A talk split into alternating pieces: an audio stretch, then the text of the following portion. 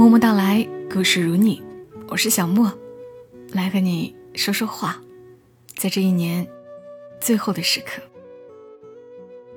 二零一七年的最后一天，长沙的阳光很好，甜豆爸不上班，我们一家三口在小区门口的风光带晒太阳，吃点小零食，喝杯小果汁，算是一年中难得的放松时间。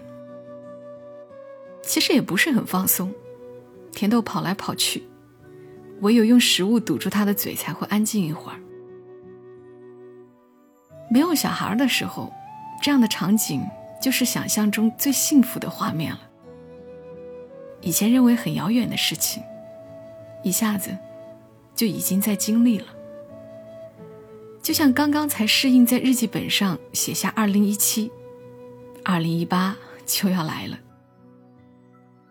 我试图回想我的这一年，发现其实是有些沮丧的。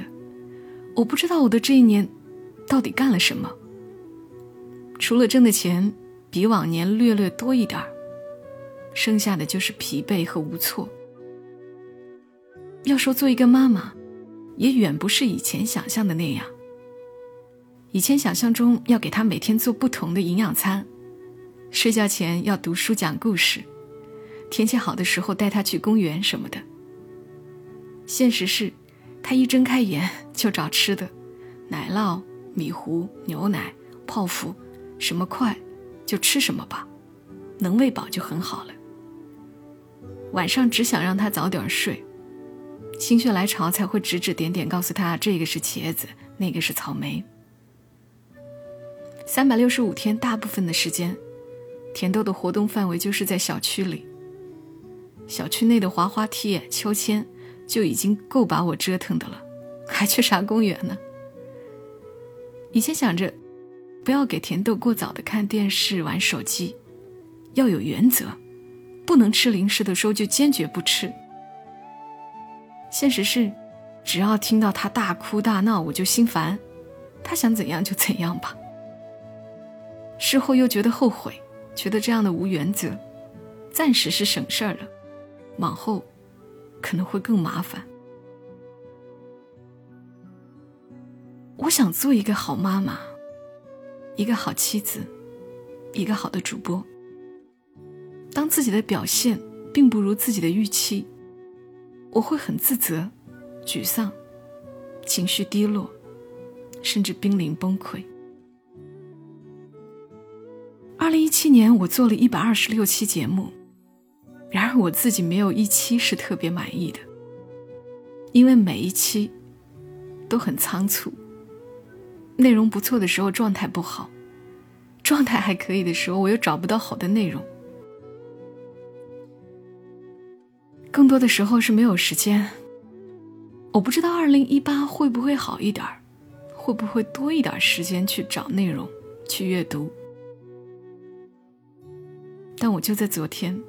突然翻到我二零零七年，十年前的日记。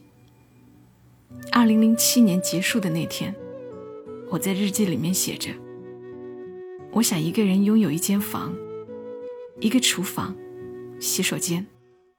我喜欢干净、安静和心静。我想做自己喜欢的事情。”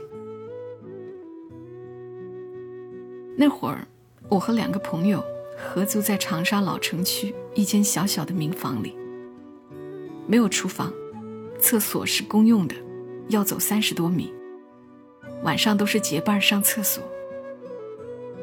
我在移动幺零零八六，每天接电话，平均四十秒要接一通电话。我对当时自己的生活也并不满意，也在感叹时光飞逝。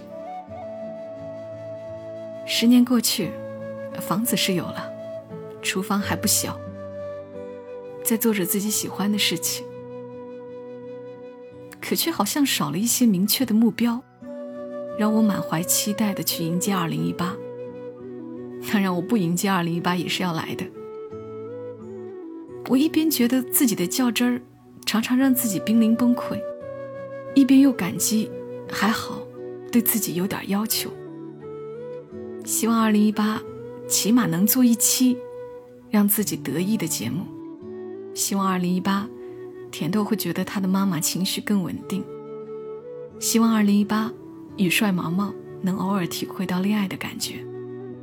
希望二零一八能更好的与自己相处。希望，如果以上的希望都没有实现，也不灰心。想对你说，如果你觉得现在拥有的很少，也不要难过。拥有的少，获取快乐的途径反而更多。二零一七，谢谢你们陪我一起度过跨年，给你们发个小小的红包。去支付宝上找到红包的入口，输入“我爱默默到来”，只有六十六个。领没领到，都祝你二零一八顺利一点。二零一八，我们继续相伴。